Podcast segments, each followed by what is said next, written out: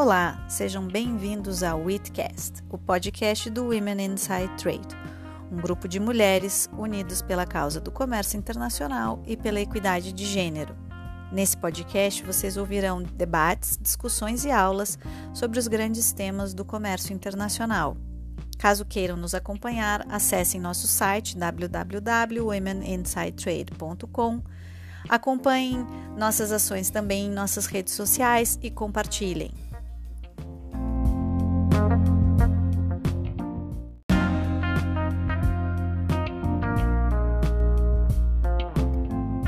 O episódio de Witcast de hoje vai discutir o tema do mês, o tema que está sendo veiculado em todos os mídias, que é a COP27, a Conferência Climática que acontece a partir do dia 6 de novembro. E a gente vai conversar com a Priscila Negreiros. A Priscila Negreiros é gerente de financiamento climático no Climate Policy Initiative, especializada em financiamento climático para cidades. Ela lidera o Cities Climate Finance Leadership Alliance, principal plataforma global de coordenação em financiamento climático urbano, com mais de 75 membros entre instituições públicas e privadas de financiamento. Priscila também é professora no Instituto de Ciência Política de Paris, a Sciences Po, onde ministra um curso no mestrado de Escola Urbana. Ela é formada em Ciências Políticas e Relações Internacionais pela PUC São Paulo e pela Sciences Po em Paris. Priscila está baseada em Londres. Bom, esse episódio de Witcast é um episódio super, super especial, porque a gente vai falar da COP27, que vai começar no dia 6 de novembro, e a gente convidou a Priscila Negreiros, que está baseada lá em Londres, para conversar um pouquinho, que vai acompanhar a COP, para conversar um pouquinho aí das expectativas. Priscila, eu estou aqui com a Milena Azevedo também gravando esse episódio. É um prazer ter você aqui com a gente. Super obrigada pelo convite. Feliz não só em participar, mas de fazer parte das WITs e desse grupo de mulheres incríveis e poder falar um pouquinho aí com vocês sobre a Conferência das Partes uh, sobre mudanças climáticas. E é, esse tema é um tema assim muito sério, né, que tem uma relevância incrível e está sendo um objeto de discussão constante, absolutamente, acho que em todas as mídias mundiais. E a minha primeira pergunta para assim estabelecer o, a nossa conversa é assim: você acredita, né? Você vê essa COP como uma COP mais relevante que as outras? É, você vê ela com uma pressão maior do que as anteriores, né? Quais são os principais temas dessa conferência é, que vai acontecer? Olha, respondendo a sua pergunta, eu acho que cada vez mais é uma impressão maior e geral que a próxima COP ela é mais relevante, ela é mais necessária, mais urgente, e eu acho que isso é porque o tempo para a gente resolver a crise climática ele está diminuindo e os desastres climáticos eles estão ficando cada vez mais visíveis para a sociedade, né? O painel intergovernamental de mudanças climáticas, que é mais conhecido como IPCC, eles publicaram esse ano dois relatórios super importantes, um sobre mitigação e um sobre adaptação, para mostrar um pouco qual é a situação atual nessa área de clima. E os dados, eles são terríveis. Né? Então, por exemplo, o, o, alguns dados da, do, do relatório de adaptação mostram que só nas áreas urbanas o risco de inundação vai aumentar três vezes. Né? A gente já viu isso uh, em Petrópolis, no Brasil, no Paquistão, a seca vai dobrar, as populações das cidades estão uh, correndo um risco enorme de enfrentar uh, o aumento do nível do mar e o que pode afetar mais de 800 milhões de pessoas. Então, há uma clara impressão da sociedade hoje, cada vez maior, que é urgente a gente negociar e achar uma solução para a questão climática. Então, sim, ela é urgente e muito necessária, essas negociações, por causa disso. Na parte prática de negociação mesmo, essa é uma COP que ela está sendo conhecida como uma COP de implementação. O Acordo de Paris, que foi negociado em 2015, uh, normalmente você espera que cinco anos depois disso né, vai ser uma COP importante, uma COP de anúncios, e eles vão coincidir com países apresentando novas metas. Essa COP de anúncios, de novas metas, de promessas, uh, ela foi aconteceu ano passado em Glasgow, foi a COP 26. Então, essa COP esse ano, provavelmente ela não vai ter tantos anúncios, né? Então, a gente vai ouvir menos blá blá blá e a gente vai tentar ter um debate maior sobre implementação e monitoramento da implementação dos NDCs, né? Que são o, as promessas que cada país faz uh, em relação às suas emissões e os seus compromissos com as mudanças climáticas. principais, uh, uma questão muito importante dessa COP, que vale a pena ressaltar. Essa é uma COP que vai acontecer na África e em um país de desenvolvimento. Então, isso, não, isso é muito relevante. Eu acho que em várias organizações, inclusive os próprios estados e negociadores que estão participando, estão chamando atenção para esse tema e expondo a situação dos países africanos para a questão climática. Países africanos estão sofrendo alguns dos impactos mais severos das mudanças climáticas, principalmente porque falta financiamento né, uh, para conseguir responder a essas mudanças. Então, isso vai ser algo uh, importante dessa COP, particularmente. E aí, de principais temas, tem vários, eu vou destacar três. A questão um, financiamento climático, já, já é um tema importante em quase todas as COPs, continua sendo.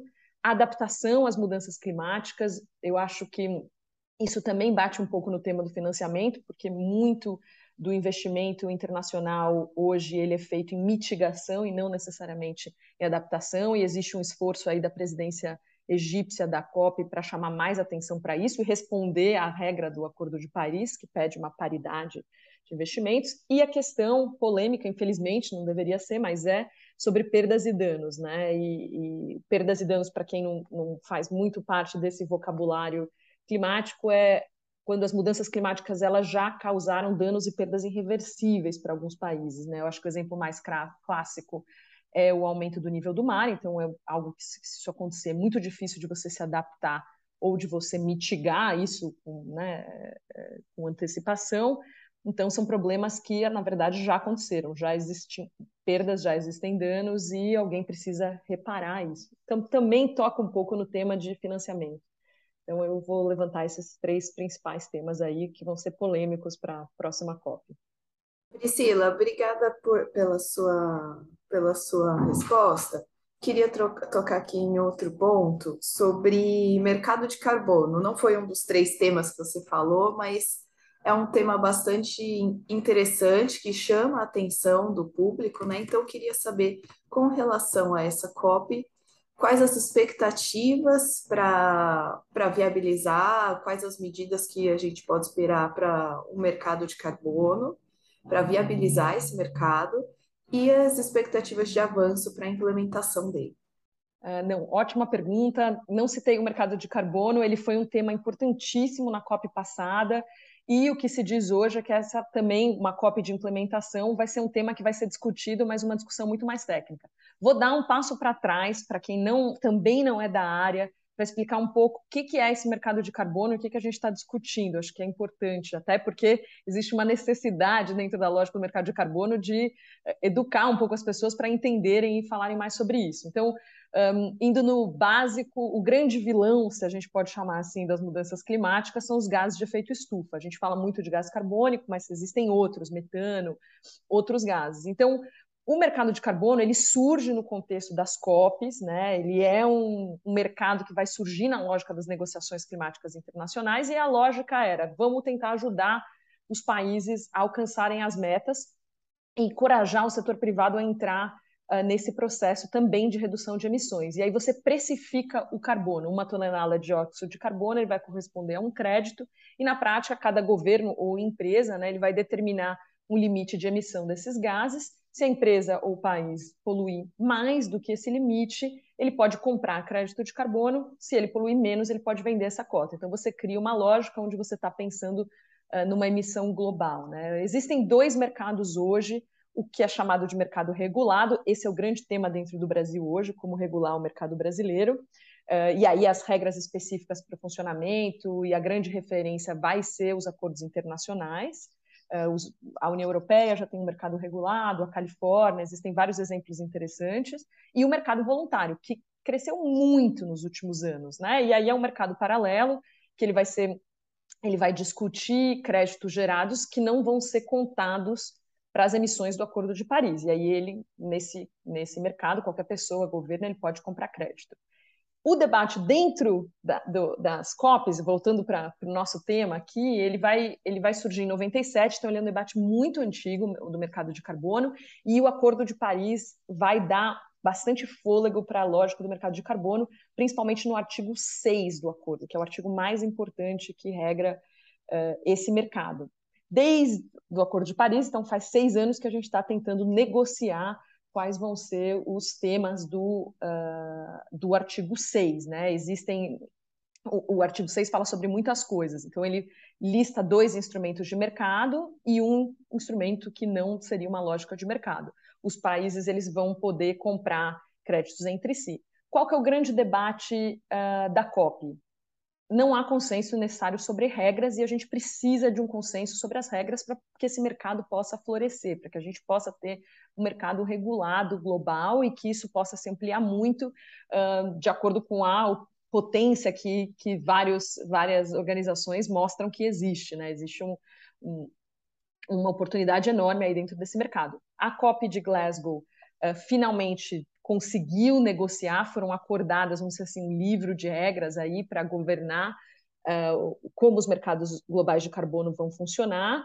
Isso foi concluído depois de muita negociação e agora a expectativa dessa COP é que você discuta os detalhes, né? Como uh, o mecanismo vai funcionar, o que, que vai ser certificado e o que, que não vai, uh, entre outros detalhes super técnicos, né? Então, não se espera nessa COP anúncios uh, enormes dentro dessa frente, mas espera-se uma continuação da, uh, das negociações. Só para dar um exemplo, hoje uh, a ideia dentro da, do, das negociações do artigo 6 né, particularmente o, o artigo 6.4, é que você tem um órgão de supervisão que é o órgão que vai poder certificar ou não os créditos de carbono dos países. Esse órgão foi, uh, ele só teve a sua quarta reunião que vai acontecer agora essa semana. Então ainda está tudo muito novo. A gente com certeza há uma expectativa que você precise de tempo para conseguir chegar num consenso dessas regras. Provavelmente esse vai ser o tema quente do ano que vem. Esperamos. Priscila, obrigada, viu, por essa por esse pano de fundo. É, eu a gente tinha planejado já de tocar um pouco nessas três questões também que você comentou na sua primeira resposta, né? E eu acho que para a gente tocar um pouco nelas, a gente pensou em trazer um pano de fundo de, de cenário, né? De, de cenário geopolítico é, que o mundo vive e que deve impactar aí a COP, e a gente está se referindo às tensões militares que, que acontecem já, e a crise energética co consequente disso lá na Europa, ou aí na Europa, e que, e que estão impactando, né? E a gente quer exatamente te ouvir sobre o quanto elas estão prejudicando as negociações, o quanto elas vão impactar essa COP, é, o quanto se espera que a COP possa auxiliar em algum sentido para atenuar essa, essas questões. Queria te ouvir um pouquinho sobre isso. Não, essa é uma questão muito relevante, eu acho que é o que está todo mundo se perguntando antes dessa COP, né? E, e, eu acho que comparando com a COP do ano passado, que a gente já tinha um cenário internacional complexo, para não dizer ameaçador as negociações, né? A gente estava vivendo o mundo inteiro uma pandemia mundial, essa COP vai é, triplicou a aposta, vamos dizer assim, né? A gente está com um cenário internacional muito difícil para as negociações. Que cenário é esse, né? Então, só entrando um pouco. Um, a guerra na Ucrânia, ele dividiu as nações, tem uma muitos países estão vendo uma luta entre os interesses russos, os interesses ocidentais, e isso está gerando consequências concretas para a Europa, né? já que a Rússia fechou o acesso europeu ao gás russo, só para dar uma dimensão do quanto isso impacta a, a, a energia europeia. Né? A Rússia responde a 55% ano passado, né? agora não mais, mas em 2021 respondeu a 55% das importações de gás da Alemanha. Isso, para dar uma ideia da dimensão, é um quarto da matriz energética alemã. Então, um quarto da matriz energética alemã é, é, era gás, e dos quais metade disso vinha da Rússia. Né? Então, isso sobrecorregou, né? existe uma crise energética no continente, isso gerou consequências em muitas frentes. O preço da energia que já subiu na maioria dos países, uma crise de inflação, que agora virou uma crise de inflação mundial, e várias uma questão óbvia também, que vai gerar um choque no preço dos alimentos. Né? E, e além dessa crise, eu até queria citar uma outra que, que, que você não mencionou, mas que eu acho que é importante, uma questão, uma crise bilateral entre os Estados Unidos e a China. Né? No ano passado, uma das grandes, eh, dos grandes méritos da COP26 foi que a gente conseguiu, foi uma surpresa na época, um acordo bilateral entre a China e os Estados Unidos na área climática de cooperação. São os dois países os maiores poluidores do mundo. E esse ano, em agosto de 2022, a chefe do Congresso americano, a Nancy Pelosi, ela foi a Taiwan, isso gerou uma crise geopolítica e a China suspendeu o diálogo bilateral. Não sabemos o que vai acontecer até a COP, se vai existir uma, né, se a gente vai reverter um pouco essa situação, mas isso também é um problema, né, dentro da lógica da geopolítica mundial. Bom, olhando para o ano passado, dá até saudade, né? Bons velhos tempos, onde o nosso problema era, era a pandemia. Como é que isso vai impactar nas negociações? Acho que é a grande pergunta. O que eu vejo é, no curto prazo, os países desenvolvidos vão, eles já estão fazendo isso, correr para combustíveis fósseis para responder ao inverno que está começando.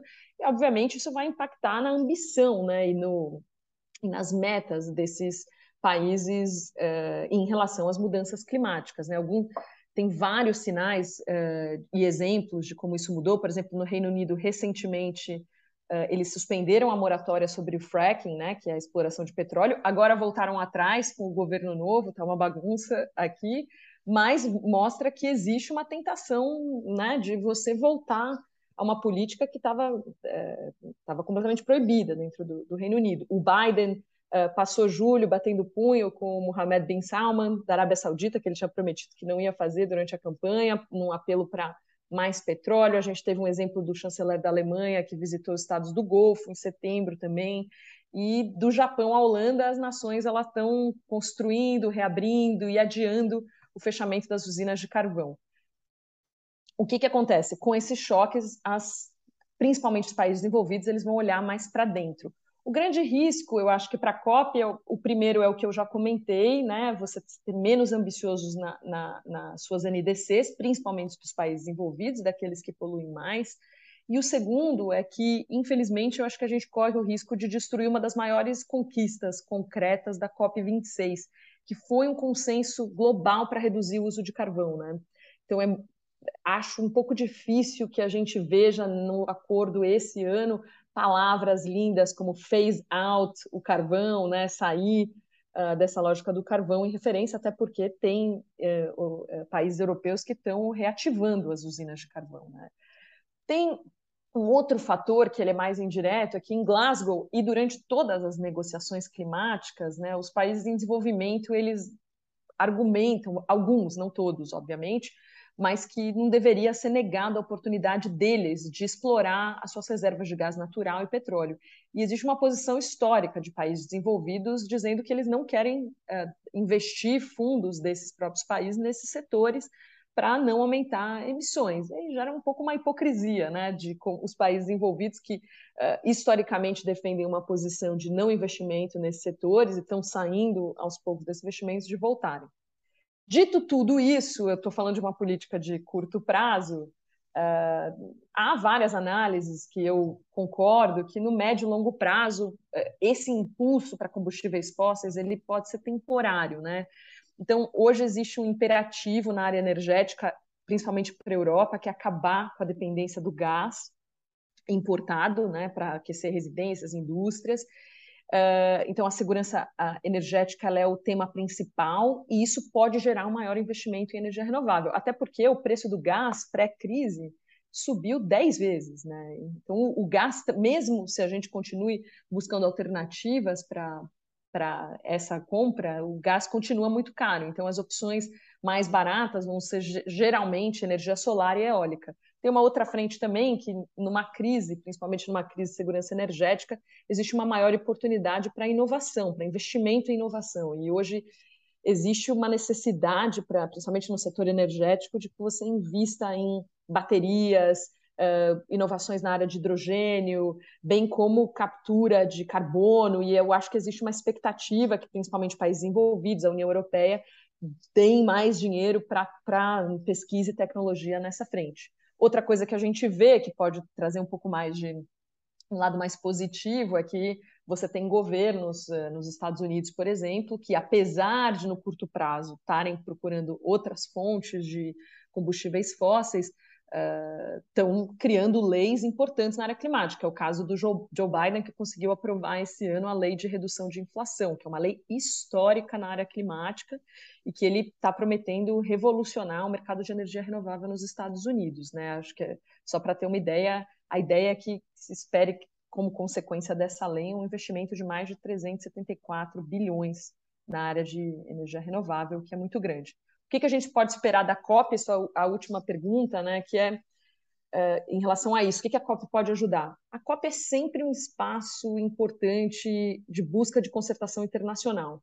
A gente não tem na COP só governos nacionais, é um, é um ambiente onde você tem o setor privado presente, você tem organizações não governamentais, você tem grupos de jovens, você tem academia, e essa pressão que se vê muito presente cada vez mais em relação à agenda climática, ela é muito importante para os países que estão, né, para os governos que estão desesperados buscando combustíveis fósseis, escutarem um pouco ali a pressão e tentarem buscar outras alternativas. Então, eu tenho certeza que a COP pode ajudar, principalmente com fazendo essa pressão da, da sociedade civil, para que a gente ache soluções mais verdes a essas, essas várias crises. Priscila, antes da gente seguir, se eu puder fazer uma pergunta um pouco provocativa sobre esse ponto do, é, dos combustíveis e a guerra, é, isso isso não mostraria de uma certa forma uma certa limitação e uma e deixa evidente, né, a, o, o contraponto entre uma política mais sustentável de energia e o que é viável de, dado o nível de desenvolvimento e de dependência entre os países. Por que que eu estou falando? Vamos, por exemplo, o exemplo da, da Alemanha, que é altamente dependente do gás, ou foi até o ano passado, altamente dependente do gás da Rússia, hoje se vê um pouco mais limitada, muito em razão por conta da sua mudança de política energética, que foi, ao longo dos anos, com o governo Merkel, se tornando mais sustentável, isso trouxe uma dependência de países, vamos dizer, instáveis.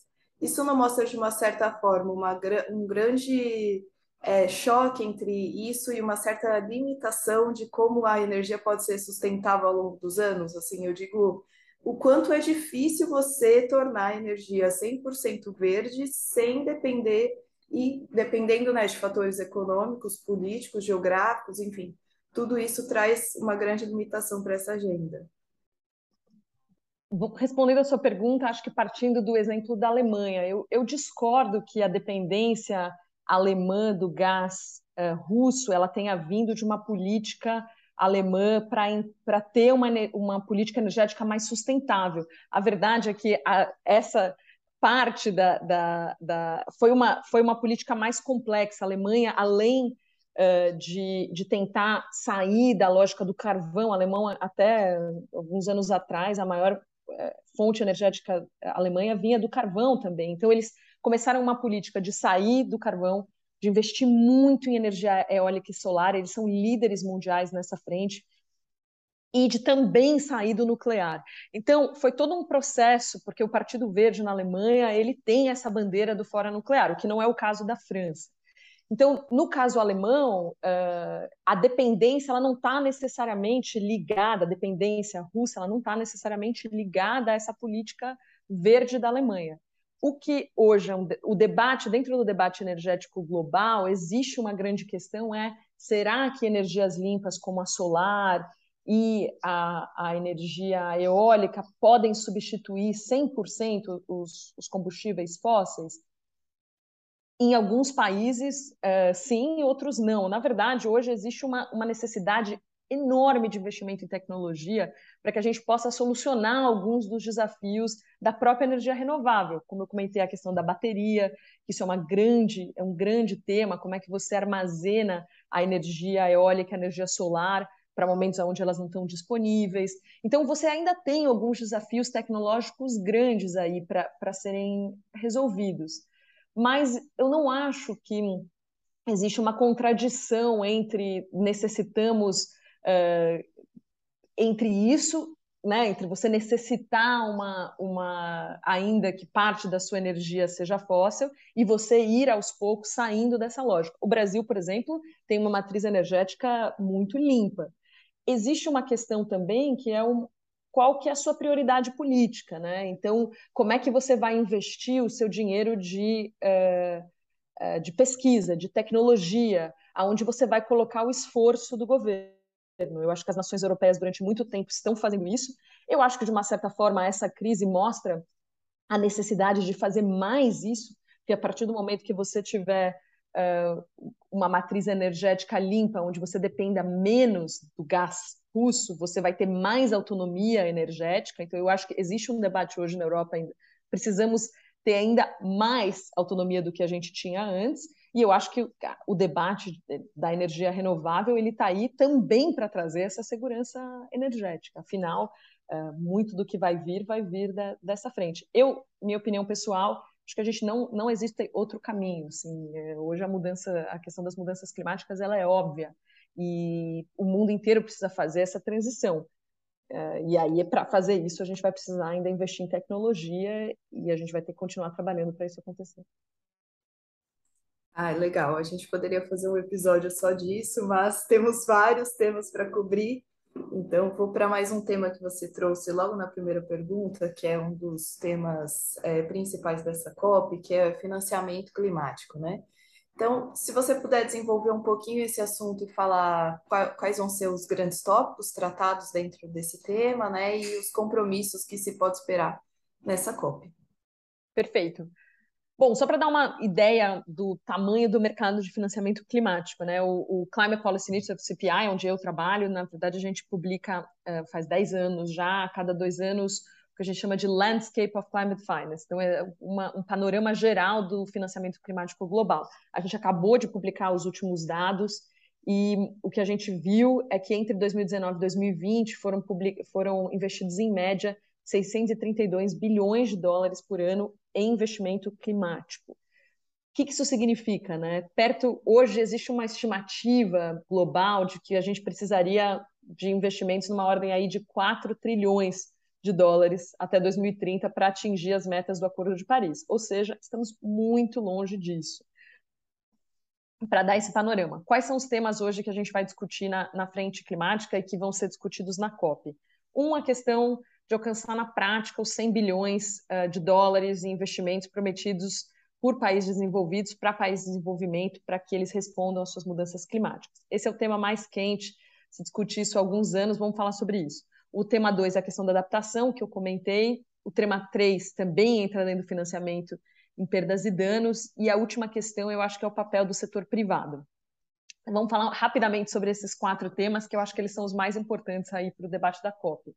Começando pelos 100 bilhões, eh, na verdade, desde 2015, dois, eh, desculpa, 2009, na COP15 em Copenhague, você tinha uma expectativa que os países desenvolvidos mobilizassem 100 bilhões por ano até 2020 para atender as necessidades dos países uh, em desenvolvimento para uma economia de baixo carbono.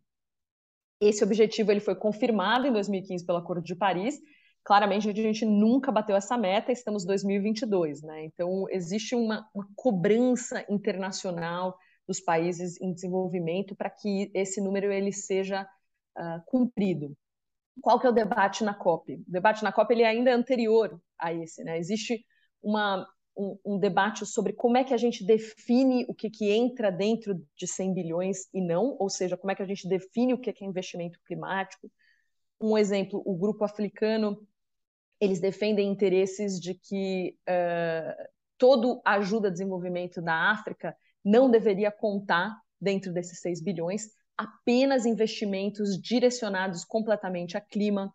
Uh, outras, outros países, como a Índia, por exemplo, eles defendem que sejam apenas contabilizados nesse número doações e não empréstimos, porque vários países, né, na verdade, eles fazem investimentos via Banco Mundial, via outros instrumentos de, de financiamento, né, é, essas organizações públicas de financiamento globais, e eles não, Índia diz que não, deveria ser só doações, né, só grants. Então existe um debate grande, o que que, que, que vale 100 bilhões e o que que não.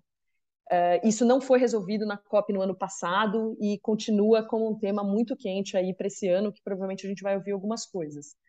Na questão da adaptação, que é o segundo ponto, existe uma necessidade clara de se adaptar às mudanças climáticas, a gente está vendo isso hoje, e a grande questão é a gente precisa investir mais nessa frente.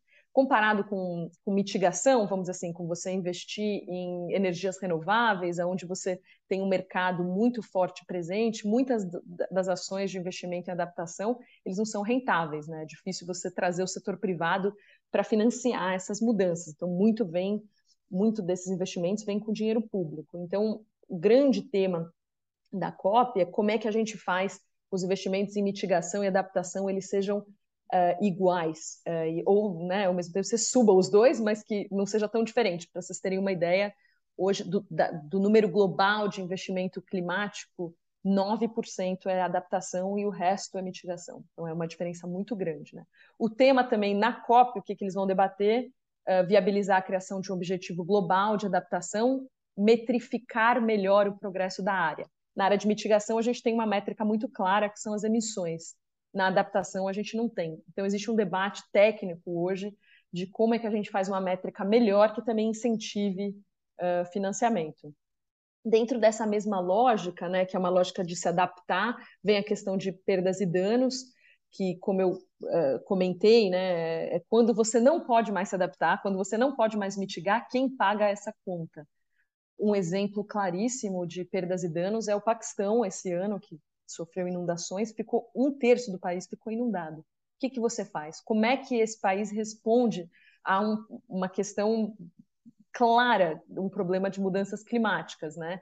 Então, existe um grupo de pressão muito grande, liderado, coincidentemente, pelo Paquistão, que é o grupo dos 77 e China, uh, que estão tentando colocar esse tema na mesa e tentar cri tentando criar na prática um fundo para responder à questão das perdas e danos. Existe uma resistência, principalmente dos países desenvolvidos, porque entra num tema sobre responsabilidade. Eu sou responsável por por essa perda e esse dano e ninguém quer assumir essa conta, né? Então isso é, vai ser um grande tema. Eu acho que até vai ser o principal tema da COP para o que vai definir o sucesso ou não.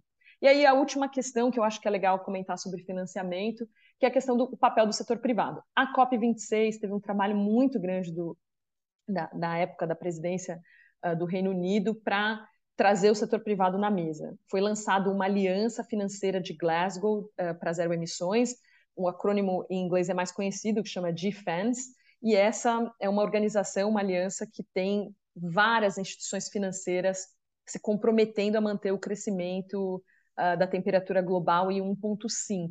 O Defense ele se expandiu enormemente esse ano, eles abriram um escritório na África, ele aumentou a atuação no, no, no continente, eles estão até criando um manual de melhores práticas para a empresa. Então, existe uma expectativa grande que o sistema financeiro entre uh, nessa lógica, mas existem, né, alguns analistas estão vendo que alguns bancos estão muito preocupados com os compromissos voluntários que eles tomaram dentro do Defense, né? E aí eles estão repensando um pouco o papel na aliança e fazendo um, o que hoje está um pouco na moda, né? O quiet quitting, eles estão saindo um pouco silenciosos. Então, eu acho que na COP, fora do âmbito das negociações um, entre estados, eu acho que prestar atenção no setor privado e manter o, o momento, né, o bom momento para o setor privado e para o setor financeiro participar da questão das mudanças climáticas vai ser algo bem importante.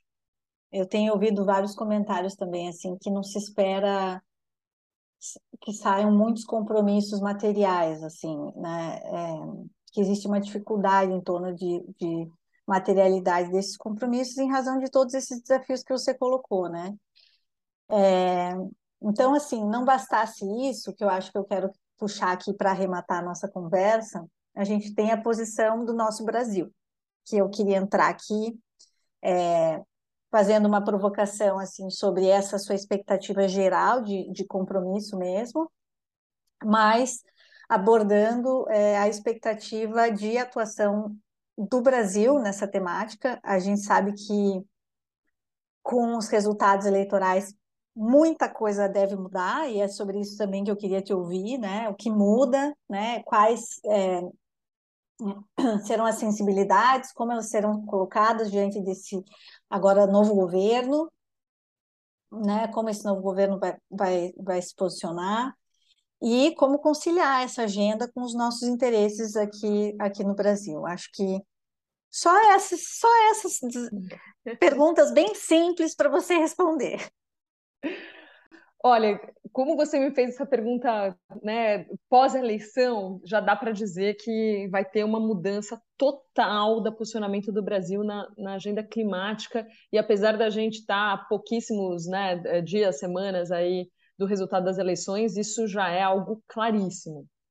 Durante a COP, vai acontecer que o Lula anunciou que ele vai para a COP, a gente ainda não sabe quando e etc. Ele vai anunciar o ministro do Meio Ambiente do ano que vem durante a COP, e isso vai ofuscar totalmente a participação do atual governo um, nas negociações, que a verdade é que o atual governo que vai estar liderando as negociações ainda na área climática. Então, qual que é a consequência das eleições para as negociações climáticas? Eu acho que a gente vai ver um Brasil voltar a ganhar um papel de protagonista nesse tema. O Brasil sempre foi protagonista na agenda climática, lembrando que as COPs elas surgiram em 92, uh, durante a, a Conferência do Rio, e a conferência aconteceu no Rio, exatamente, porque o Brasil já tinha uma liderança na época, né, antes de, de existir o debate nessa frente, e continuou tendo. Né? É, apesar desses últimos anos, né, desse, desse último governo, a gente ter perdido esse papel, entrado num papel de párea internacional. Além da importância do Brasil, uh, que a gente espera voltar a ter esse protagonismo, o Brasil ainda é o sexto maior emissor. Né? Então, a gente também tem que responder à questão das mudanças climáticas sendo mais um, tendo mais ambição frente a isso.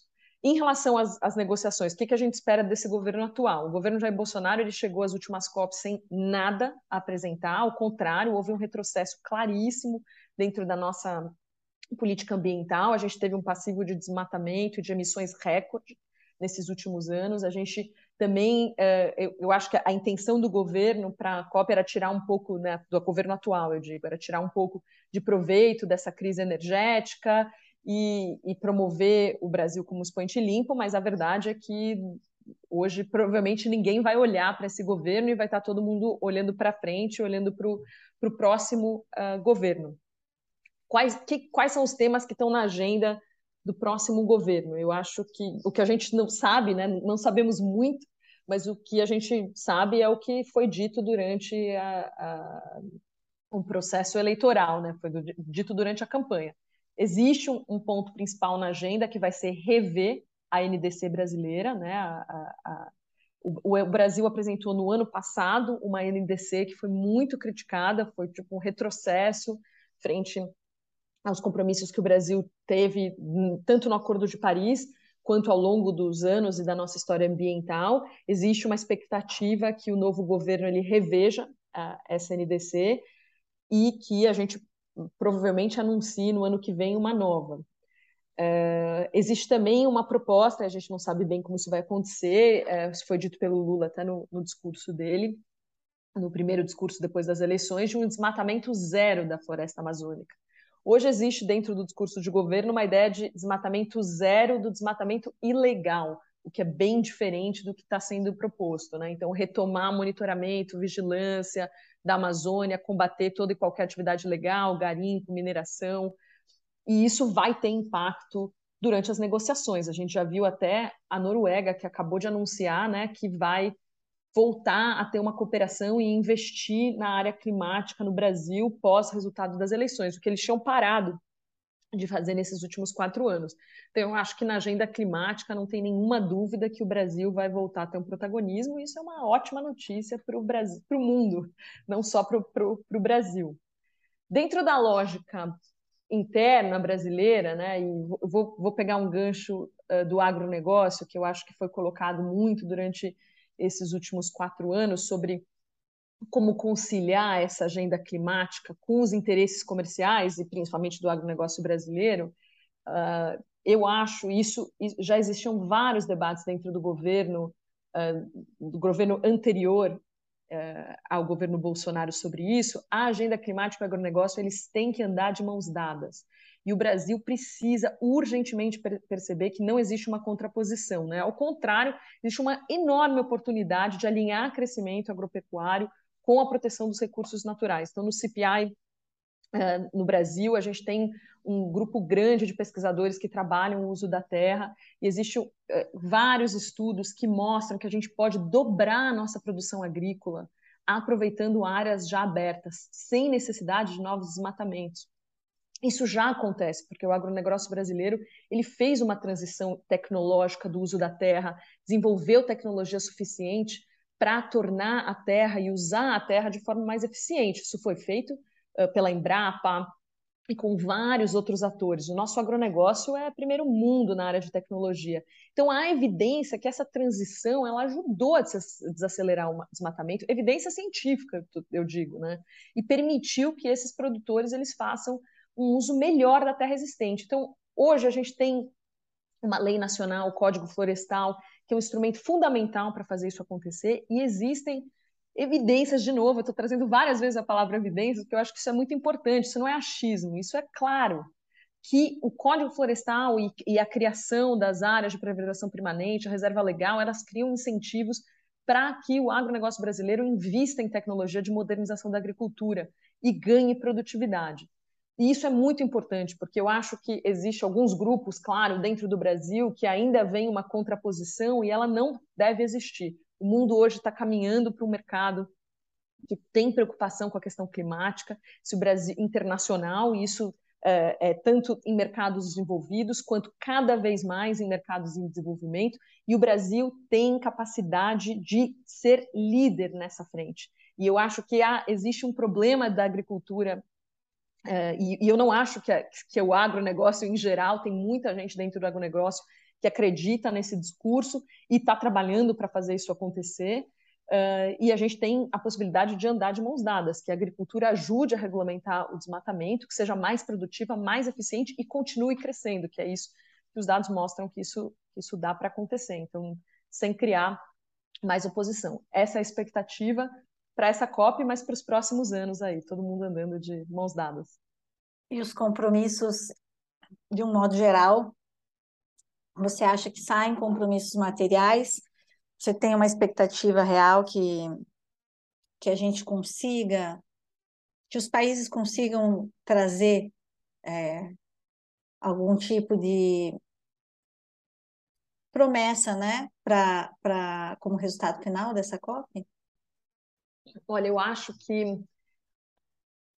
se a gente conseguir uh, discutir mais a prática e menos a promessa, discutir uh, detalhes da implementação, uh, ter, conseguir fazer com que países desenvolvidos mantenham as suas metas, dadas essas, todas essas crises que a gente comentou, se a gente conseguir manter o momento, como se chama, né, manter o bom, a, vontade de resolver a crise, eu já acho que essa COP eh, foi bem sucedida.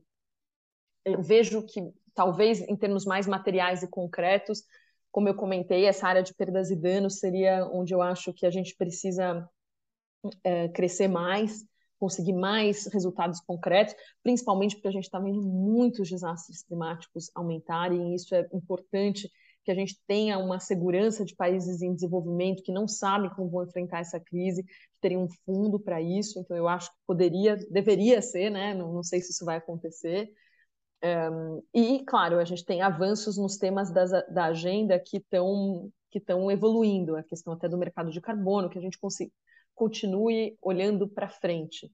Eu acho que é sempre importante, aí eu vou fechar com, com o primeiro ponto que você colocou, uh, que é a questão da urgência. Hoje, a grande, o grande tema na, na área de clima é que a gente não tem mais tempo. Uh, o tempo está acabando. Hoje, se a, existe, saiu faz pouco tempo um estudo da ONU mostrando que se hoje todos os países cumprirem com as NDCs que eles já prometeram, o mundo vai ainda aquecer em torno de 2,4 a 2,7 graus. Isso é muito além da meta que a gente tem, que é, que é 1,5, né? E que, de acordo, de acordo com o Acordo de Paris, é 2 graus centígrados. Então, eu acho que hoje a gente está numa situação de urgência e se a COP está aí para continuar dando esse alerta dessa urgência. Se a gente conseguir sair de novembro em dezembro com esse espírito de que algo tem que ser feito mesmo, acho que já, já ganhamos algo. Priscila, obrigada pela sua participação, trazer essa discussão tão importante do meio ambiente. Acho que o, também o momento de gravar esse episódio foi, foi fundamental para trazer uma, essa nova perspectiva de governo, enfim, que acabou trazendo um. Para quem acompanha muito a área ambiental, vai ser um, um novo momento, né? Vai ser uma nova perspectiva, um novo momento de, é, de governo que vai trazer mudanças nesse sentido. e realmente que não sejam só promessas, né? Que tenha mais ação nessa COP e que possam ter políticas de fato implementadas para para melhorar a sustentabilidade o meio ambiente. Então, muito obrigada pela sua participação e contamos com a sua presença mais vezes aqui. Super obrigada, maior prazer. E viva as WITs, que são ótimas, maravilhosas. Muito feliz aí de fazer parte desse grupo.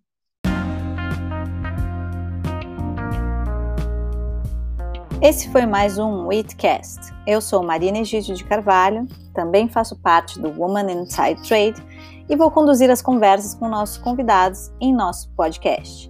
Espero que vocês gostem e compartilhem.